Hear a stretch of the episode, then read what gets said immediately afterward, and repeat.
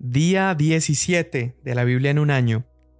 Hoy acabamos el primer libro de nuestra lectura del año y es el libro de Génesis. Hoy terminamos con la lectura del 48 al 50 de Génesis. Y dice así. Y después de estas cosas le dijeron a José, su padre está enfermo, y él tomó consigo a sus dos hijos, Manasés y Efraín. Y cuando se le avisó a Jacob, su hijo José ha venido a usted. Entonces Israel hizo un esfuerzo y se sentó en la cama. Y Jacob dijo a José, El Dios Todopoderoso se me apareció en luz, la tierra de Canaán. Me bendijo y me dijo, Yo te haré fecundo y te multiplicaré, y haré de ti multitud de pueblos y daré esta tierra a tu descendencia después de ti en posesión perpetua.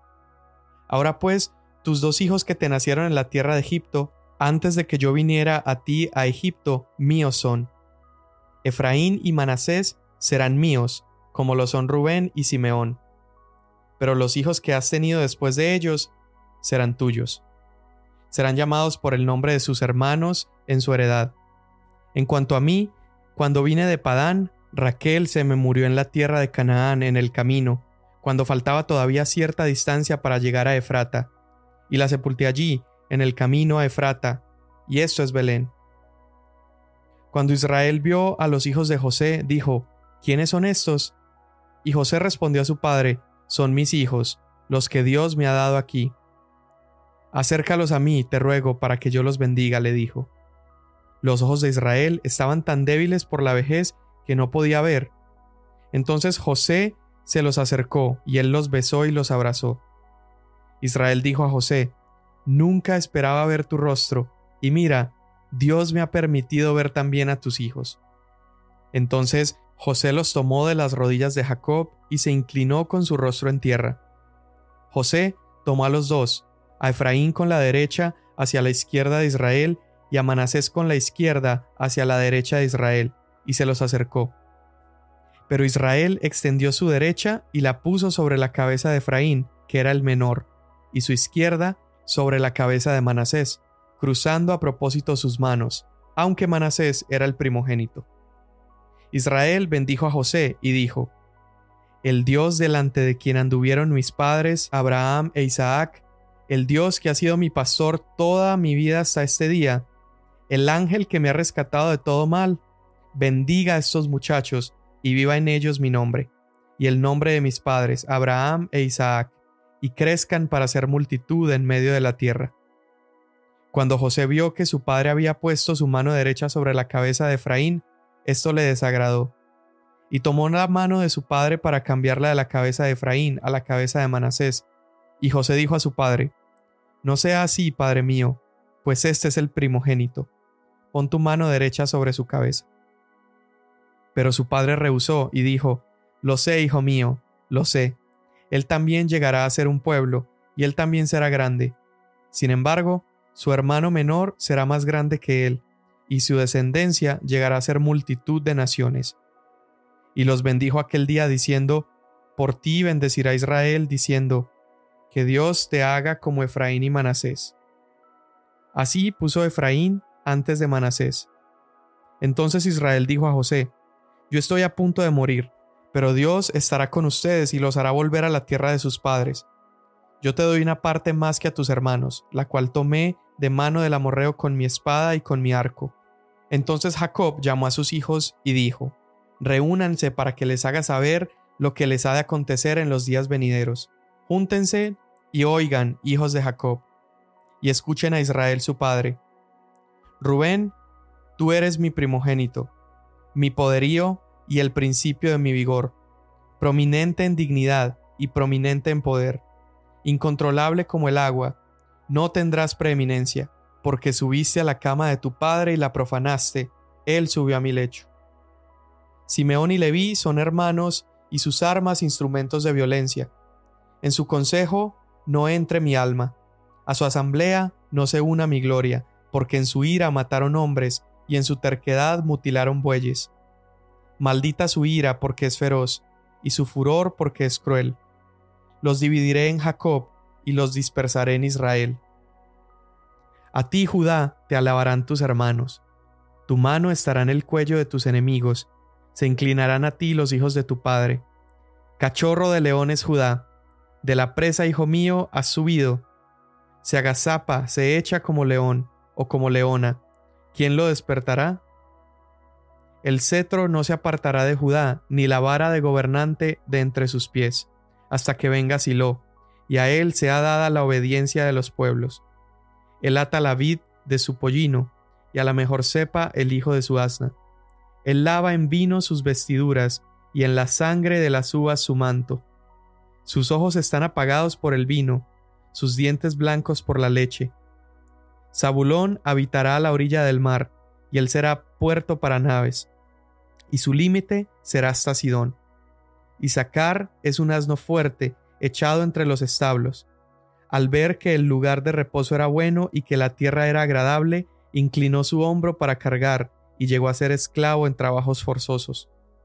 Dan juzgará a su pueblo como una de las tribus de Israel. Sea Dan serpiente junto al camino, víbora junto al sendero, que muerde los talones del caballo y cae su jinete hacia atrás. Tu salvación espero, oh Señor. A Gad salteadores lo asaltarán, mas él asaltará su retaguardia. En cuanto a ser, su alimento será sustancioso, y él dará manjares de rey. Neftalí es una sierva en libertad que pronuncia palabras hermosas. Rama fecunda es José, rama fecunda junto a un manantial. Sus vástagos se extienden sobre el muro. Los arqueros lo atacaron con furor lo asaetearon y lo hostigaron, pero su arco permaneció firme y sus brazos fueron ágiles por las manos del poderoso de Jacob. De allí es el pastor, la roca de Israel. Por el Dios de tu Padre que te ayuda y por el Todopoderoso que te bendice con bendiciones de los cielos de arriba, bendiciones del abismo que está abajo, bendiciones de los pechos y del seno materno, las bendiciones de tu Padre han sobrepasado las bendiciones de mis antepasados hasta el límite de los collados eternos, sean ellas sobre la cabeza de José y sobre la cabeza del consagrado entre sus hermanos. Benjamín es lobo rapaz, de mañana devora la presa, y a la tarde reparte los despojos. Todas estas son las doce tribus de Israel, y esto es lo que les dijo su padre cuando los bendijo. A cada uno lo bendijo con la bendición que le correspondía. Después les ordenó y les dijo, voy a ser reunido a mi pueblo. Sepúltenme con mis padres en la cueva que está en el campo de Efrón, elitita, en la cueva que está en el campo de Macpela, que está frente a Mamre, en la tierra de Canaán, la cual Abraham compró junto con el campo de Efrón elitita para posesión de una sepultura. Allí sepultaron a Abraham y a su mujer Sara, allí sepultaron a Isaac y a su mujer Rebeca, y allí sepulté yo a Lea, el campo y la cueva que hay en él fueron comprados de los hijos de Het.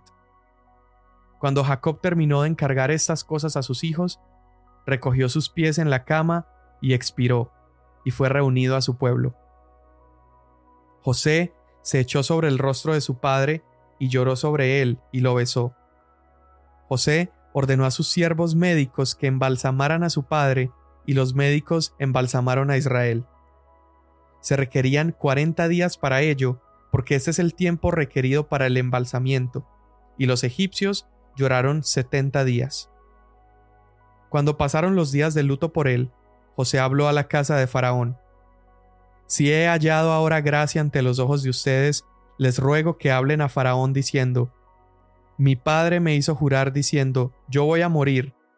En el sepulcro que cabe para mí en la tierra de Canaán, allí me sepultarás. Ahora pues, le ruego que me permita ir a sepultar a mi padre, y luego volveré.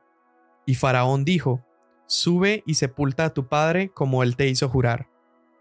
Entonces José subió a sepultar a su padre, y con él subieron todos los siervos de Faraón, los ancianos de su casa, y todos los ancianos de la tierra de Egipto, y toda la casa de José, y sus hermanos, y la casa de su padre. Solo dejaron a sus pequeños, sus ovejas y sus vacas en la tierra de Gosén. Subieron también con él carros y jinetes, y era un cortejo muy grande. Cuando llegaron hasta la era de Atad, que está al otro lado del Jordán, allí hicieron duelo con una grande y dolorosa lamentación. Y José guardó siete días de duelo por su padre.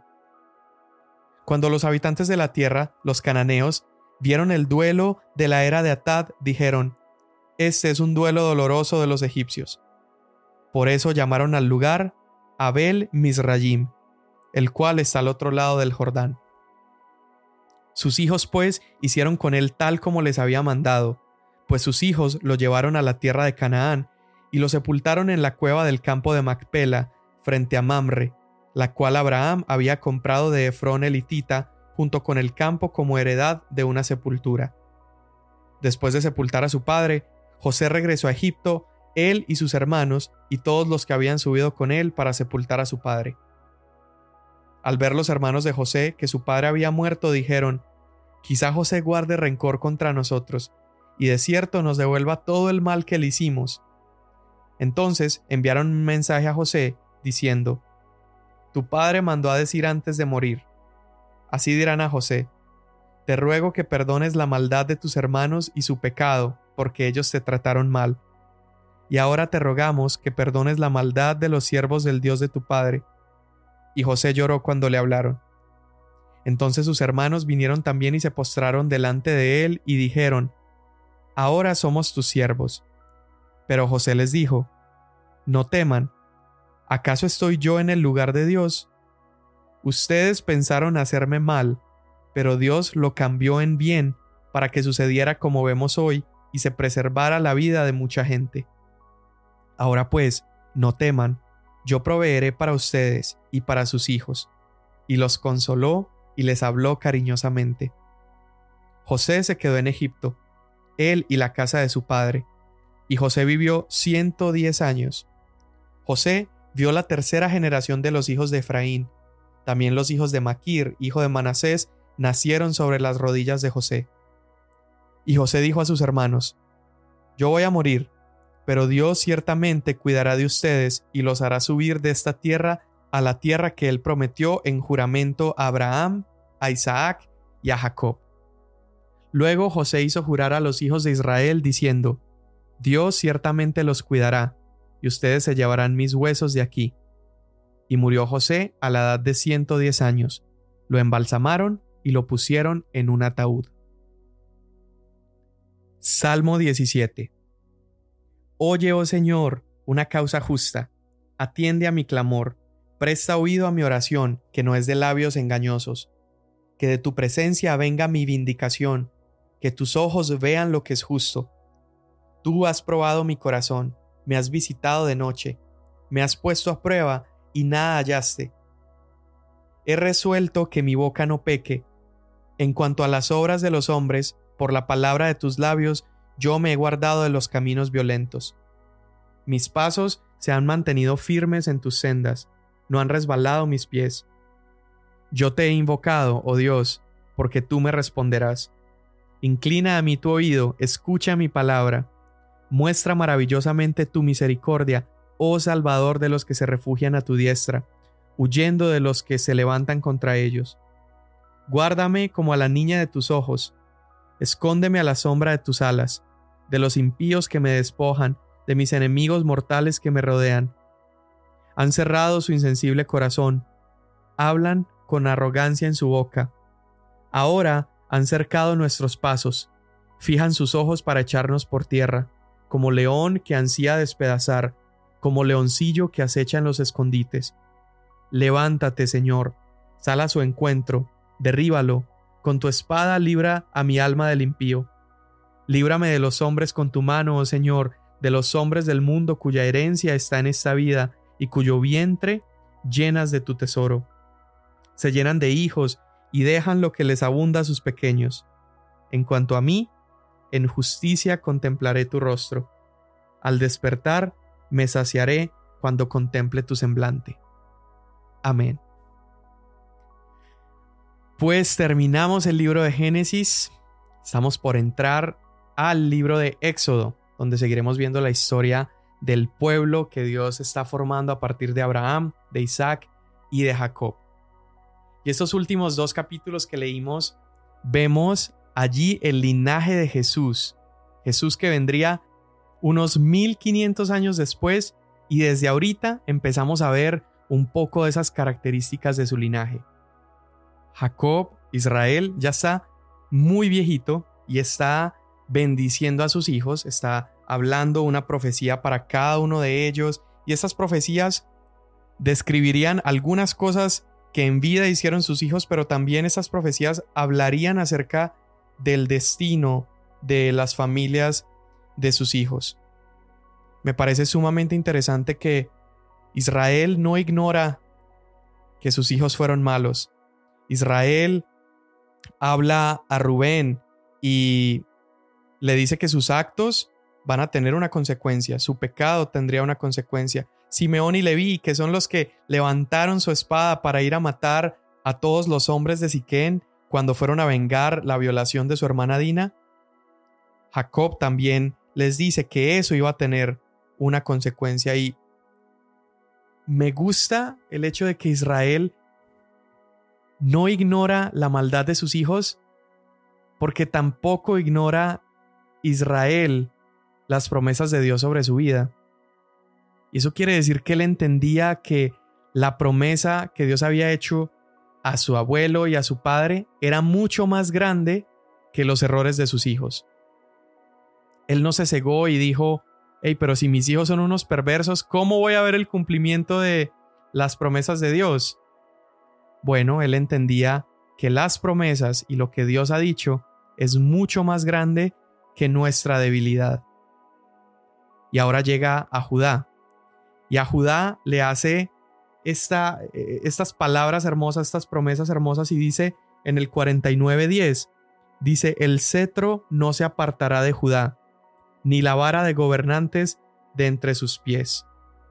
¿Qué es un cetro? Bueno, un cetro es, es una vara, es una vara que está adornada y es esta vara que los reyes usan para comunicar su autoridad. Y aquí Israel le está diciendo a, Judá que él iba a tener el cetro, es decir, que, que el gobierno iba a surgir a través de él, el cetro no se iba a apartar de él, ni la vara de gobierno. Y con toda seguridad, esta profecía está hablando de Jesús, porque dice, el cetro no se apartará hasta que a él sea dada la obediencia de los pueblos. Esta palabra está mirando hacia el futuro, a ese hijo que un día Judá tendría a través de su descendencia, que sería Jesús, en cuyas manos está el cetro, en, en quien está el gobierno de todas las naciones y ante quien toda rodilla se doblará. La escritura nos deja ver esto, viendo hacia el futuro, a un futuro para nosotros, que un día toda rodilla sobre la faz de la tierra, creyentes, incrédulos, pecadores, justos, todos doblaremos nuestras rodillas delante de Él.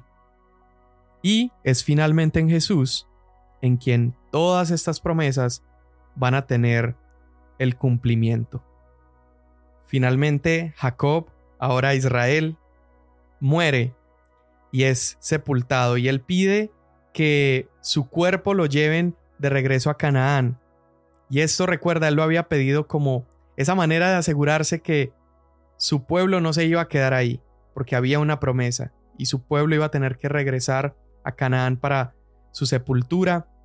Y en el momento de su muerte, los hermanos de José empiezan a, a, pensar y dicen, bueno, ahora nuestro padre ha muerto, entonces ahora José sí se va a vengar de todo lo que, lo de todo lo que le hicimos, de que fingimos su asesinato, lo vendimos como esclavo, lo metimos a un pozo, le quitamos el manto que el papá le había hecho y dicen, vamos a asegurarnos que no vaya a levantar su mano contra nosotros, que no se vaya a vengar de nosotros y vemos algo precioso en este encuentro. José, en lugar de vengarse, escucha estas como súplicas de sus hermanos, este intento de ganarse el favor de, de José a pesar de que ya su papá no vivía. Y José mira las palabras que dice. Con lágrimas en los ojos él les dice, Ustedes pensaron hacerme mal, pero Dios lo cambió en bien para que sucediera como vemos hoy. salvar la vida de mucha gente. Eso es el Evangelio. Esa es la historia de Jesús. Nosotros pensamos hacerle mal, pero Dios cambió ese mal en bien.